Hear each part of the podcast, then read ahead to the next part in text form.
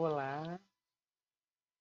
Hoje nós vamos falar sobre um tema que é um tabu na sociedade. Hoje vamos falar sobre a morte.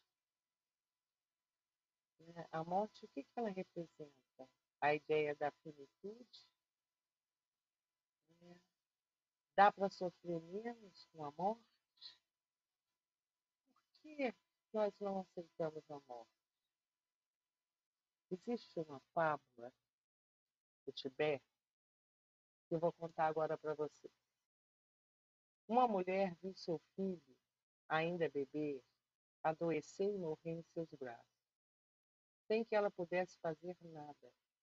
Desesperada, ela saiu pelas ruas implorando que alguém a ajudasse a encontrar um remédio, alguma coisa que pudesse curar a morte do.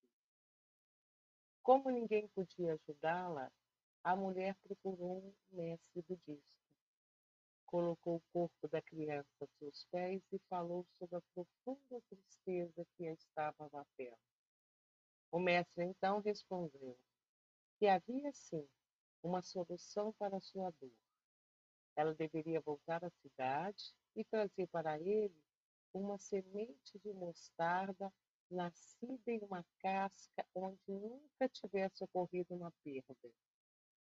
A mulher partiu, exultante, em busca da semente, foi de casa em casa, sempre ouvindo a mesma resposta. Muita gente já morreu nessa casa. Desculpe, já houve morte em nossa família. Aqui nós já perdemos um bebê também.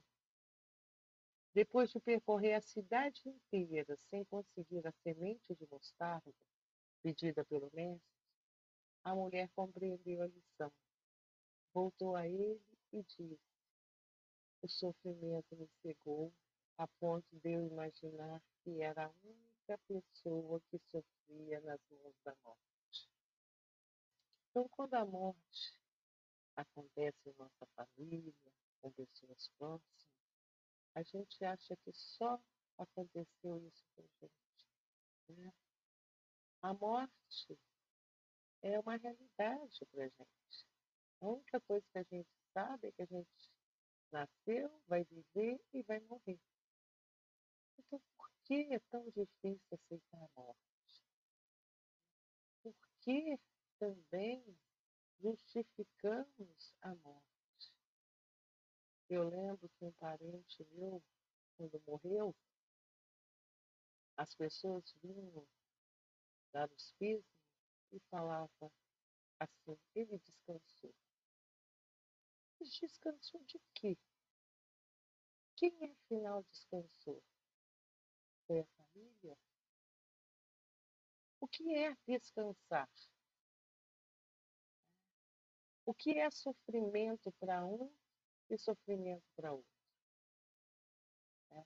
Entendo que descansar não quer dizer do paciente, não quer dizer daquela pessoa. Por que, que a gente encara tudo como sofrimento? Né? Por que, que a gente não pode encarar a morte como segmento?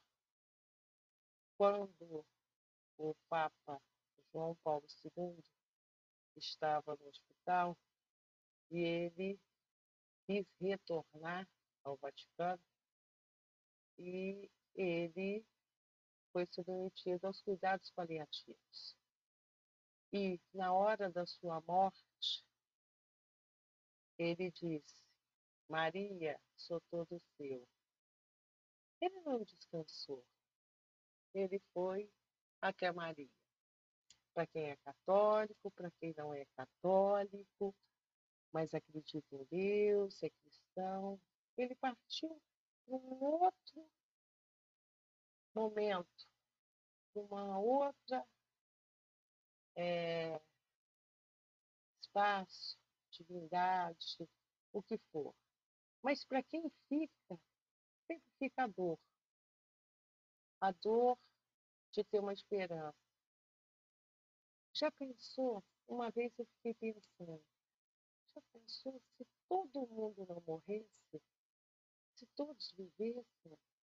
Eu estava aqui agora conversando com alguém com 30 mil anos, a ciência não avançaria, o mundo acabaria, porque a própria Terra não conseguiria alimentar todas essas pessoas, a própria Terra não sustentaria tanta gente. Então a gente tem um ciclo de vida. E esse ciclo de vida é importante que a gente saiba viver. Mas entenda que o medo da morte nos força a viver, a nos relacionar, a procriar, a criar, a construir coisas que nos transcendem.